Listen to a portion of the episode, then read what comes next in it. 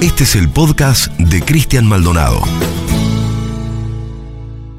Bueno, finalmente ayer, como estaba previsto, arrancó el último estreno del Netflix mediático argentino. El nuevo gran drama nacional, llamado El cepo a los vuelos. No se rebanaron los sesos, fueron a un clásico probado que ya tiene espectadores muy entrenados en esas artes. Y bueno, la carrera arrancó y entonces uno tiende a pensar que las mayorías en Argentina no están preocupadas por los infinitos problemas que trajo esta maldita pandemia, por la crisis económica, por morfar, por laburar, por pasar el frío con ventilación cruzada. No, uno tiende a pensar que están preocupadísimas las personas en Argentina por esta medida, muy insuficiente, por cierto, ¿no? Que restringe a 600 personas que pueden ingresar por día en lugar de 2000. Y eso que estamos viendo en cada una de las salas en Argentina fue llamado por el gran pensador italiano Antonio Gramsci hegemonía cultural. La hegemonía cultural constituye de alguna manera uno de los grandes aportes al pensamiento del siglo XX. La hegemonía cultural es la imposición de las normas culturales vigentes de una sociedad que son impuestas por la clase dominante, por conveniencia de esa clase dominante que quiere que estemos todo el día hablando del cepo a los vuelos, cuando en algunos casos ni siquiera llegamos a fin de mes, que están intentando que arranque ese Duna viejo que iba a defender a Vicentini, que decía todos somos Vicentín, y que salga con un cartel para patalear en contra del el cepo a los vuelos,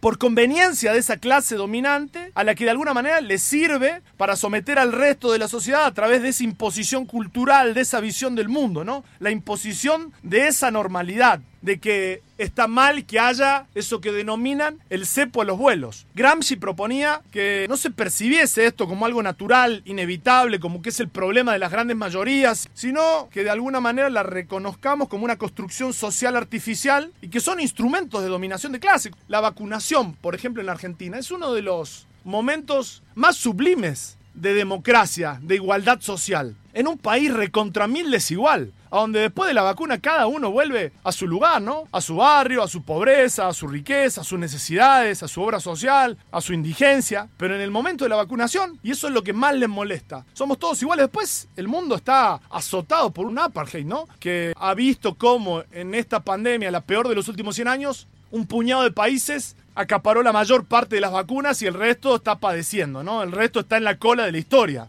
Hay países a donde todavía no pusieron ni siquiera un solo pinchazo. Imagina esa situación. Bueno, yo quería cerrar con una historia que se conoció ayer de Colombia, es muy cortito, pero miren, Rappi, la empresa de la cual hemos hablado hasta el cansancio acá, anunció que compró 4.000 dosis de Sinovac para destinarlas a los trabajadores y trabajadoras en las ciudades de Bogotá, Medellín, Cali y Barranquilla. Y que las va a entregar a quienes más pedalen, a quienes, a quienes más repartos hagan, a quienes más tiempo pasen conectados y conectadas esperando el llamado.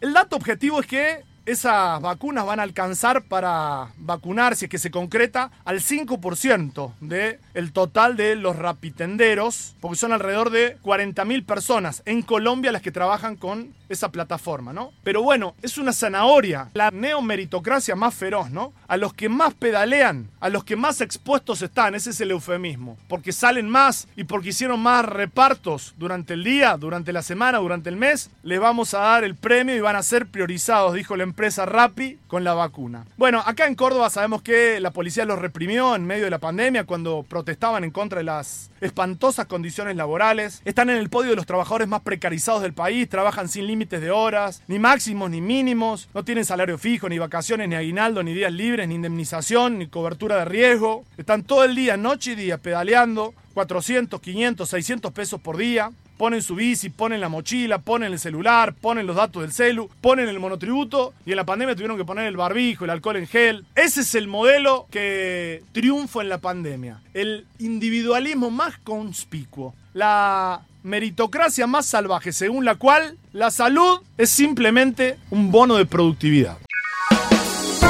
Suscríbete al canal de Cristian Maldonado en Spotify para escuchar más episodios.